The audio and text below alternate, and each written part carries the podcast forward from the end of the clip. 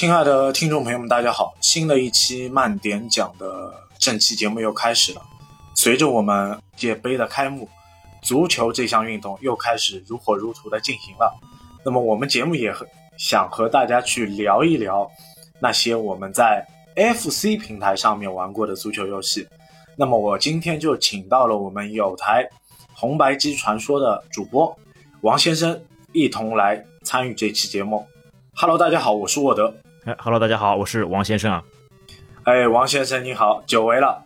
就上一次参加之后，我们也听众有很多的反响。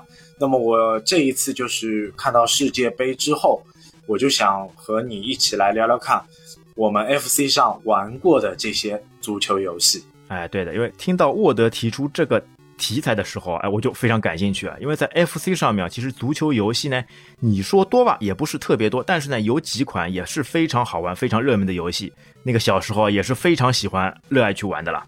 对，那我今天和王先生就花这点时间，给各位听众、给各位粉丝，大家来盘点一下我们当年 FC 上出现过的，或者是我们玩过的这些足球相关的游戏，你看好不好？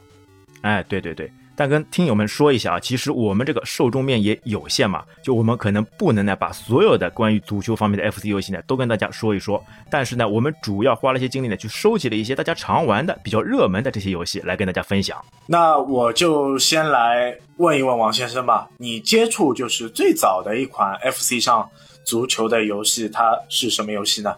哦，那肯定是就任天堂自己家出品的呀，对吧？那个足球游戏啊，名字就叫足球。它的名字叫 Soccer，对吧？对，哎，就是足球 Soccer。那这款任天堂的游戏就是，呃，一九八五年任天堂公司出品，然后就在红白机上市之时，然后就有面世。虽然这款足球游戏，对吧？每个球队只能用六个球员，但它是我们就是 FC 平台上面最早的一款足球游戏，而且它还支持单人和双人的一个呃模式去玩这个游戏。也是奠定了我们之后的足球游戏的一种玩法。那比如说之后它又进阶了，就是挑战的难度，还有所属的这些呃国家和队伍的之间的一些啊设置。哎，对的，它这款还是可以选队伍的嘞，而且这款游戏啊，我小时候啊就比较喜欢跟小伙伴一起玩的了。它几个优点，像沃德刚刚说的，对，又可以双打，哎，又可以选择时间，又可以选择难度，还可以选择自己心爱的这个队伍，哎，打起来还是非常有趣的了。那相对它是一款早期比较开发早的足球游戏，但是它游戏当中也有很多坑啊，就是我们玩下来这个游戏，你感觉到它的音效有没有什么特别的问题？哎呀，早期的这种 DK 游戏嘛，基本上是没有什么音乐那个背景的啦，最多就是这些稍微有一点音效这种感觉。对，因为这款游戏不像之后八八年或者九零年或者九二年出产的这款这些足球游戏那样，就是让我们感觉它的音乐啊或者各方面啊更好。但它确实是 FC，呃，平台上一款就是可以载入游戏史册的这样一款游戏，对吧？哎，对的。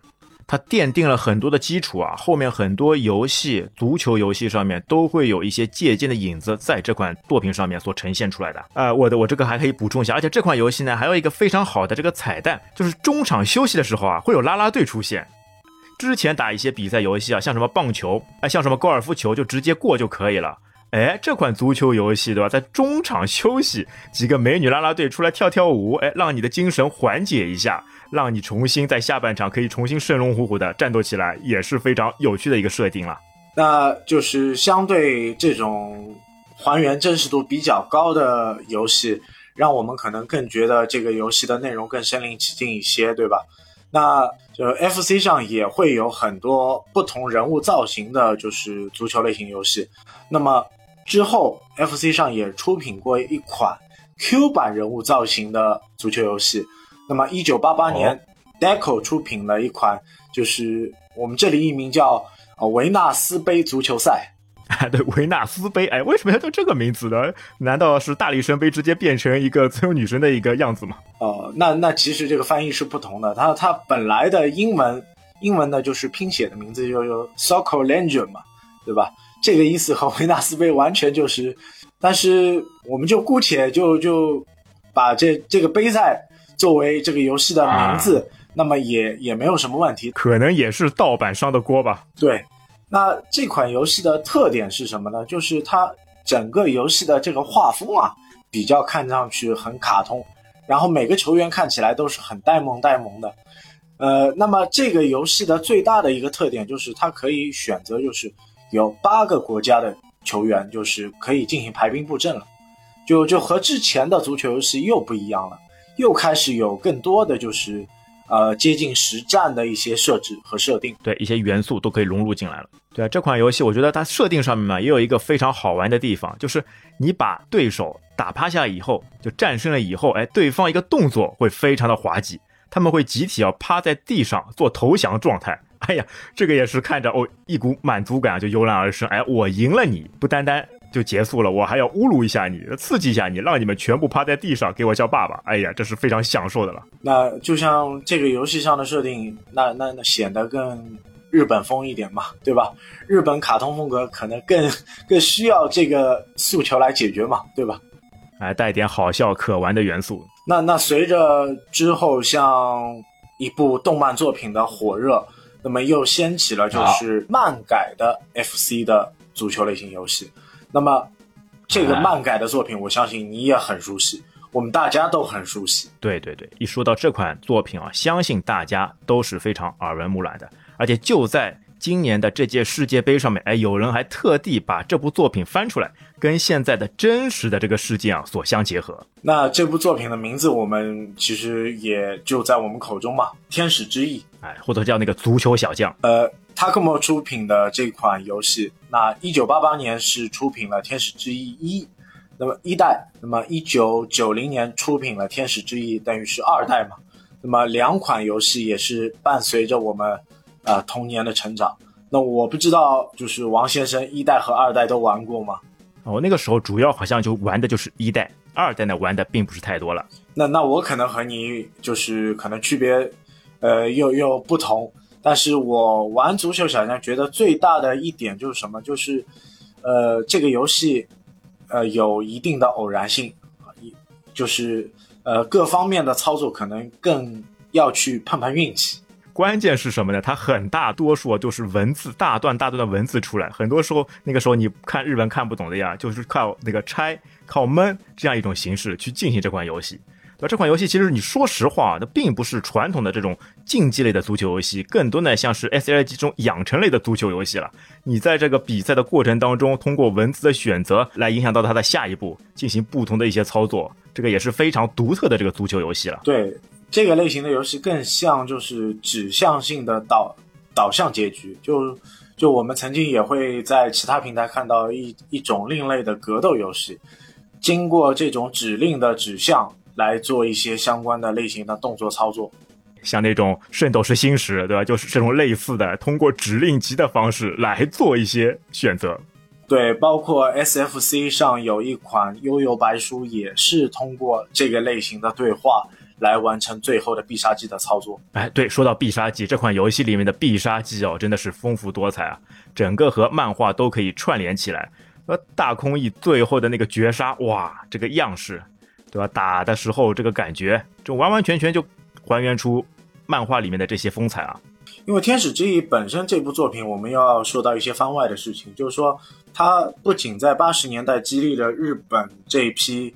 呃，年轻的孩子，他们去喜欢足球，去热爱足球，去给自己编织一个足球的梦想。那么，在那个时候，日本并不是一个足球强国。那么，可能通过这些梦想啊，那一步一步实现，走到如今的这个呃足球世界当中的一个地位。那我们也是看到了这个努力的四十年，四十年的结果是什么？但是。我我们国家曾经也有就是很强的足球，至少在八零年、八三年的时候，呃，中国足球队也是非常强的。但是随着时代的更替，就是慢慢的、慢慢的开始走下坡路。其实，在那个一九八零年的时候啊，呃，日本队就或者说是那个史上最年轻的日本队啊。就是在那个世界杯赛的预选赛上面，就直接零比一输给了中国队啊！就那个时候，日本足球已经是最低谷、最没落的时候啊！哎，但是他们觉得这样一些样子呢不能持续下去。那包括一些作者，像这些画漫画的，因为这部作品嘛，其实就是由那个年轻作者高桥阳一了。之前那个在一九八一年的时候投稿了《少年 Jump》，他的目标呢，他原本就是因为在世界杯预选赛上输给了中国队以后，觉得一定要弄些东西，弄些作品，可以让日本队呢可以奋发图强，刺激一下他们，哎，让他们可以在后续的这些道路上面不断的成长，成为一支像样的队伍嘛。那也是起了一个就是长远的激励作用嘛，以后可以把大空翼啊、甲太郎啊等等等等更多的球员呐，若林元三啊，作为自己童年的一个偶像，那么去不断的去付出自己的这个目标。哎，所以也有人说啊，就《足球小将》这部作品的神奇之处啊，就是硬生生的将日本从一个足球荒漠呢变成了亚洲第一强队啊。现在你来看到，特别是在这一届今年的这一届世界杯上面，确实如此。在还算是比较强劲的对手德国队面前，还是能够把德国队给拿下，这也说明了现在的日本足球确实是不一样啊。但就是日本能否去战胜德国，但是日本有没有实力去战胜德国，这个我们只能说日本国家队是一个善于把握机会的球队，这个表达应该没有问题。哎，对的，哎，其实也有另外一部也是跟体育竞技相关的，就是那个《灌篮高手》。相信大家也都有看过，那包括马上十二月三号就会有大电影上映，这部全新的《灌篮高手》剧场版，对吧？在日本，对吧？篮球上面倒没有因为樱木花道而变得更强，哎，但是在男足上面，哎，却因为大空翼而真的是差不多可以称霸亚洲了。那这个称霸亚洲也好，也不一定是一部漫画的偶然，让整个体育竞技运动就。下了如如此大的天翻地覆的改变，但是我们一定要强调一点，所有的体育运动它的基础是在什么？它的基础是在培养一个孩子的兴趣爱好。那么兴趣爱好复制到这个目标能否成为自己终身的职业？那么这个努力的方向才是他未来成就更大台阶或者更大成就的一个动力。哎，很多东西都是要这种储备力量。呃，你像日本搞足球的话，几十年之前就已经开始慢慢去筹备，所以他在之后的这些道路上嘛，可以一步一步走出来嘛。那你你又让我想到了一个我们当时也聊过的 FC 的老牌的系列游戏，就是热血系列。那么热血系列当中也会有分两个类型的足球游戏，它它有热血足球。高校联盟，对吧？哎，对，躲避球部，哎，足球篇，对，还有就是我们说的日日本热血高校系列，然后就是类似于和呃世界上的队伍进行挑战，热血足球联盟。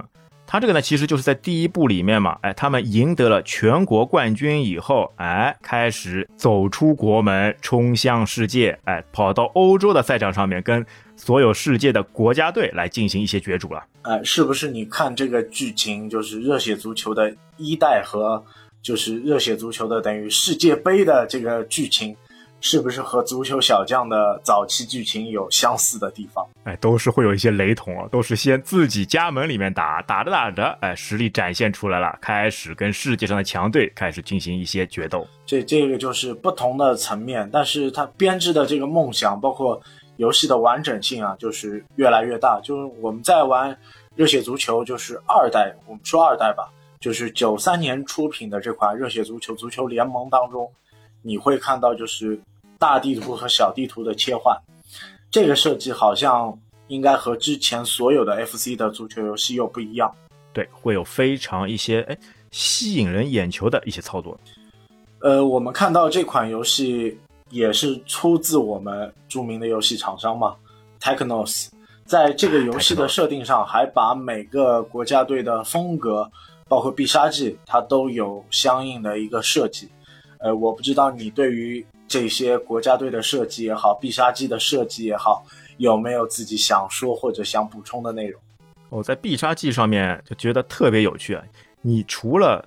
这个国夫带领的热血队，哎，每个球员都有不同的一些必杀操作之外，你像其他一些国家都非常有他们的一些风俗特点啊。就比如说你说造型上面，你像非洲的几个国家，哎，喀麦隆什么的，哎，一些爆炸头，一些黑色肤色，哎，都非常还原啊。你包括后面的德国队跟意大利，哎，两个铁桶式的防守，这些人的体力、这个体格非常强健，你根本就没有办法轻易的从他们的脚下把球给撞走啊！而且你包括在必杀技上面，哇，简直是出神入化，各种令人匪夷所思的球，哎，都会打得出来。哎，你有什么印象特别深的这个必杀技的这个绝招吗？呃，必杀技我印象最深刻的应该是巴西队吧，巴西队是放一个食人鱼出来吧。啊，会直接跳着跳着的食人鱼。对，这个球相当难守。对于那个时代的我来说，这个必杀技好像是我的梦魇。对啊，你必杀技，你一般性的守门员直接碰到这种必杀球，直接人被弹走，然后球网直接破网，你能想象到吧？把球网都射穿了。我感觉后面的周星驰的那个电影《少林足球》或者说功夫足球，是不是也借鉴了这些桥段呢？直接出必杀技，把整个网都打没了。应该会有，但是我觉得，无论是周星驰的少林足球、功夫足球也好，但是他可能更借鉴更多的，应该还是源自高桥阳一的这部作品。呃，包括我们现在我们刚刚聊的热血足球系列的那些必杀技啊，不管什么狮子老虎啊，包括包括我刚刚说的食人鱼也好，也是很形象的，就是还原了当时高桥阳一那种。漫画风格当中的一些必杀技的一些画风啊，比如说，呃，日向小次郎的猛虎式射门，那把射门之后踢出来的球就会背后有一个猛虎的背景。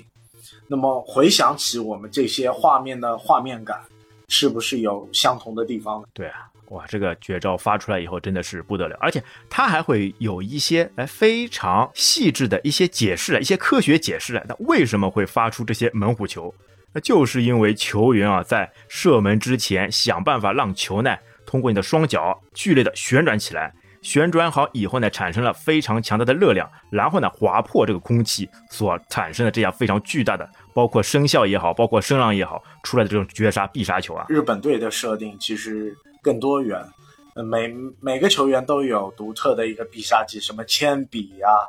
忍者镖啊，香蕉球啊，这个都是特别有打击力。还有就是你在足球的场上的各种环境啊，风雨天啊，雷电啊，呃，这个环境也是让这个比赛啊看上去更多元化啊。风雨雷电四大元素，再加上这个比赛上面又可以打斗，又可以拼搏的这个比赛上面，增加了非常大的这个异彩了。其次还有就是这款游戏的音乐。它的音乐的设计，我觉得热血整个系列的音乐啊，就是让我觉得给游戏加分的程度，也也也不少于它它本身游戏性的一半。对的，非常精彩，而且你是可以在菜单里面直接来选择你想要的那个音乐的。呃，就就我们现在玩到现在，你有没有就是回忆出，就是我们有没有 FC 有一款游戏，就是和世界杯的这个时间点去契合的游戏呢？哎，世界杯的游戏，那应该可能就是科乐美的超级足球游戏吧？科乐美的就是超级足、超级运动系列的超级足球。那这个游戏可能更接近于早期的实况，可能更早于实况，更像一个先行者类型的呃足球类型的游戏。那么我我们把这款游戏姑且先放到后面来聊，但是就是刚刚聊就是。呃，最接近世界杯的一款游戏是，呃，一九九零年 Tecmo 出品的一款游戏，它的名字就叫 World Cup，就是世界杯足球。哦哦，对对对，也是托库摩出品的啊，世界杯足球。看来托库摩还蛮喜欢在足球上面来搞事情的嘛。对，然后这个游戏它的设计就是它的设计的视角其实。很有意思，我不知道你有没有印象，你可以回忆一下。看上去是那种竖版的，直接竖向走的。它的视角是我们少见的俯视的视角，等于就是像我们就是魂斗罗的第二关一样。哎哎，但是我感觉这种视角上其实打足球游戏并不是特别好啊。就感觉你人物的细节少了很多，以后呢，就看起来有的时候眼睛会有一些跳跃感。那打起来就感觉是在打一种战略游戏，就看不到人，只是看到球。呃，他他是可以看到的人，然后人就是摆臂的一个奔跑的动作也是能看到。然后这个角度呢，就显得你的人的这个头啊，就显得特别大。那个足球就显得就很小，就像类似我们说的就是什么黄金瓜、这伊丽莎白瓜一样的这种大小。就在你人头面前飘，然后你传球的时哎，候，我这个动觉得那个就感觉作很怪。对，然后这个传球的动作，包括你截球啊、这铲球的这个动作，就是觉得比较特殊吧。然后这个游戏最大的一个特点在哪里？就是说它可以选择十六支球队啊。啊，真的是世界杯，哎，在当时那个世界杯真实的这样一个选择方式了。啊，非常多的队伍一起参与进来啊，你基本上就可以完完全全模拟出真实的一届世界杯了。对啊，一九九零年世界杯啊，呃，那一届世界杯德国队是拿到了最后的冠军嘛。所以对于这游戏上面，哎，有的时候我现在呢，最近呢又去去看了一下，去玩了一下，就感觉上面啊，就感觉这个操纵方式呢，可能还是不是太特别的习惯。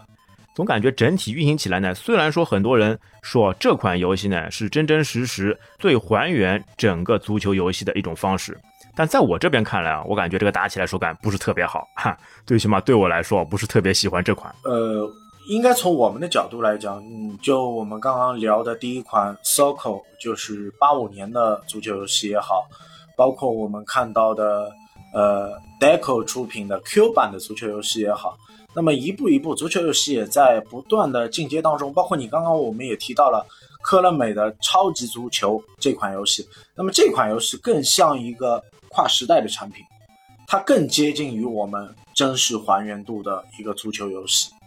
那么它的可玩性也好，射门的一个方式也好，可能更像我们现在玩的一些足球游戏。他可他也可以说，嘛，科乐美嘛，他出过另外一款非常著名的这个游戏，就是《胜利十一人》啊。所以在这款 FC 上面的科乐美的足球游戏上面呢，也能找到或者说找到一点在《胜利十一人》上面的一些足球的影子。呃，毕竟科乐美九二年在 FC 时代，FC 已经到机能末端的时代，它还能在这个平台上去做一款足球相关的游戏，那么其实还是感觉它是想往足球方面去有一些拓展吧。科纳美在运动系列上面啊，这些游戏也好，或者是其他一些东西也好，哎，都还是比较专心思的。那我我们也说到了科乐美，那么其实还有一款足球游戏也出了一代和二代，就是 Jellico 出的 Go，呃，一九八八年出了一代，一九九二年出了二代。那么这款游戏当时我玩的时候，我也是呃觉得它的设计比较特别，它也是可以布阵型的，就是排排出这种啊四四二啊四三三啊这种各种就是足足足足球阵型。呃，我不知道你有没有玩过，就是相关的，就是 FC 平台上的，就是 J J 联盟的，就是足球游戏。J 联盟可能有的人可能听这个名字比较怪，那其实就是日本在九十年代比较火的一个足球联盟 J 联赛嘛，我们叫。对啊，日本真实的这个联赛，它所衍生出来这个游戏，像像浦和红宝石啊、鹿岛鹿角啊、大阪钢巴啊等等等等，就是我们熟知的这些球队，都是源自于 J 联盟。这个游戏我感觉啊，在日本本土啊，一定是大受欢迎的，因为大家喜欢的球队直接可以自己操控，在游戏里面还是非常令大家津津乐道的。那这款游戏其实就是 J 联盟 Title 的这个游戏，一共就是我了解下来，现在就是当年在 FC 平台上出了是三款。那么它有 J 联盟战斗足球、J 联盟胜利足球，还有就是 J 联盟条码足球。嗯，条码足球是九四年出品，还是由我们现在著名的就是玩具厂商万代去做的这款游戏。哦哟，等于两个强强联合了。哎，那条码足球等于是怎么样的一个形式呢？为什么叫条码呢？呃，条码足球的形式就是你如果是正常的比赛，对吧？就是说我们打全场，我们踢全场，我们是正常的一个模式显示，就和我们传统的哪怕八五年的 Soccer 这个显示方式是一样的。但是你还原到你如果王先生要来射门，我是守门员的话，我们就会切换这个视角。那这个视角更像一个你对我单挑的这个画面感。哦啊，有点像呃那个游戏叫什么来着的？就圣火徽章，哎，这种感觉对吧？有大地图跟小地图两个反复来切换。对，这这个单挑的画面就是就是好比你来踢这个点球啊，或者类类似于你你来一个射门，你单对守门员，那么守门员要做出一个好的判断。那么这款足球游戏当中还有就是它可以就是进行相关的换人，那我们之前玩的很多足球游戏，它是不能换人的啊，要么是半场换人，对，半场换人，它是不能去中断比赛去做作为一个上下换人的一个就是调整。哎，所以也有人说嘛，这款游戏呢，就感觉有很多这种经营模式，有点像足球经理的感觉了。但我们再往后讲，可能我们也有知识盲区的地方。我记得如果没有错的话，就是我们中国国内的盗版厂商也是盗版过一款，呃，日本的 FC 的足球游戏，应该它的原模板也是源自于啊 J 联盟的相关的足球游戏，然后他就换了一张皮，它叫甲 A 联赛。哦哟，甲 A 联赛，哈哈，还很中国风的。但是相关的里面的内容的名字可能又又又进行了，就是就就就可能就是也是乱改嘛，可能也不可能就是原汁原味的还原当年甲 A 的每个球员的名字。啊，对啊，毕竟那个版权什么的还是在的嘛。他如果这样明打明的去盗版的话，这到时候告他也是可以把他告死的了。那短短的就是就几个问题，我们也也问了八九个问题，也是聊了呃一些 FC 的相关的游戏。那么我们当时就也可能就是我我我们受众的知识面比较窄吧，可能也就知道这些相关的游戏。我不知道呃其他听众啊，或者是王先生啊，你你们有没有知道更多的相关的内容？你们也可以来告诉我们。让我们去知道，原来 FC 上也有其他之外的一些足球游戏。对，我知道 FC 上面呢，肯定游戏来说的话呢，不单单只是这几款，但是也像刚刚沃德说的嘛，哎，我们目前来说能收集到的、能找到的，那差不多就是这一点。当然啊，到时候如果听友朋友们大家知道的，也可以在评论区里面哎给我们留言，让我们也看一看，哎，还有哪一些好玩的足球游戏在 FC 的平台上面也是会有的。对，因为我和王先生也聊了很久，我们觉觉觉得就是。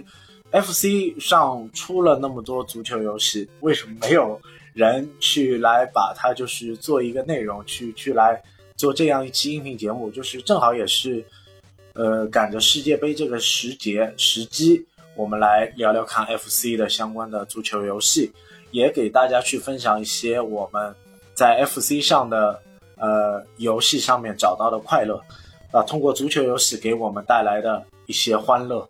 给大家去做一些分享，毕竟足球还目前来说还是世界上的第一大运动嘛，在这些激情的对撞当中，在这些比赛的精彩程度上面，给我们非常大的一些刺激和一些憧憬跟一些向往。对，也是让我们感到了一些，呃，你争我夺的这些气魄。虽然虽然我们国家的足球还是比较弱，但爱这个运动其实是不搭界的，对吧？